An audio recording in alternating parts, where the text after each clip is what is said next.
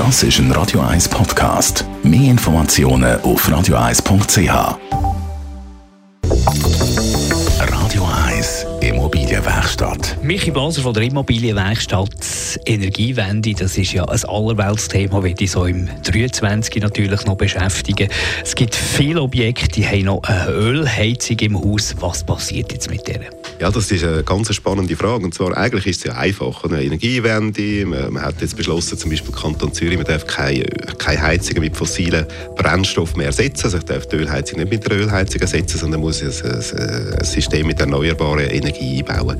Das klingt auf dem Papier ganz gut, das ist nicht so ein grosses Problem. Es gibt eine Erdsonde, Wärmepumpe, man bohrt eine Erdsonde oder eine Luft-Luft-Wärmepumpe oder was auch immer es gibt. Aber äh, was man nicht so ganz bedenkt meistens, ist, dass es ja mit dem Heizungsersatz nicht einfach da ist, sondern wir haben die meisten äh, Gebäude, die eben eine Ölheizung noch haben, sind ältere Gebäude. Die sind wahrscheinlich nicht so isoliert, wie sie sollten sein. Die Fenster sind auch nicht so, wie sie sollten sein.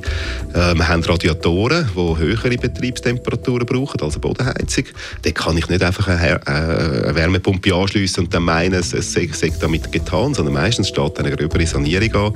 Und eben, um die Temperaturen zu erreichen, ist eine, ist eine Wärmepumpe auch nicht zwingend das effizienteste Mittel. Also da, da kommen gröbere Probleme auf uns zu. Äh, einem Einfamilienhaus habe ich das noch im Griff. Dann muss ich das Geld haben, um das umrüsten. Ich kann dort auch noch ein bisschen steuern, kann vielleicht äh, mit Photovoltaik oder was auch immer ein bisschen Strom herzeugen. Weil äh, eine Wärmepumpe, die braucht Strom, die läuft auch nicht einfach nur mit Luft. Also irgendwoher muss die Energie auch, auch dort kommen. Im Stockeigentum wird es schon schwieriger. Dort müssen sich alle einig sein. Ja, das, äh, dort hat meistens hat man eine Situation, dass da jeder ein bisschen Bescheid weiß, jeder eine Idee hat, jeder noch einen Kollegen hat, der auch noch eine gute Idee hat. Meistens hat einer kein Geld, einer hat zu viel.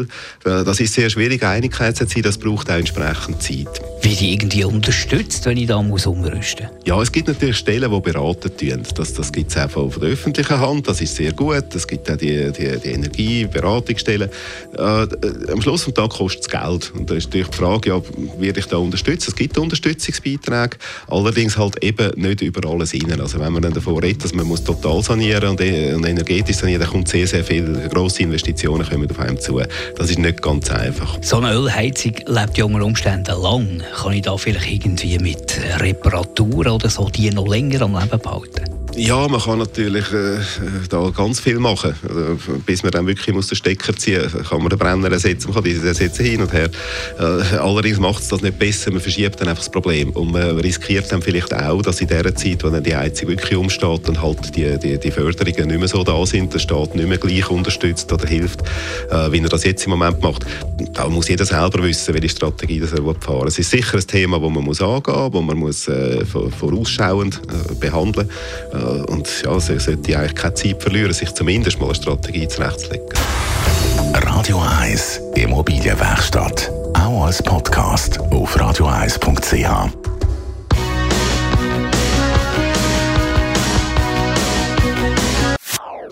Das ist ein Radio 1 Podcast. Mehr Informationen auf radio1.ch.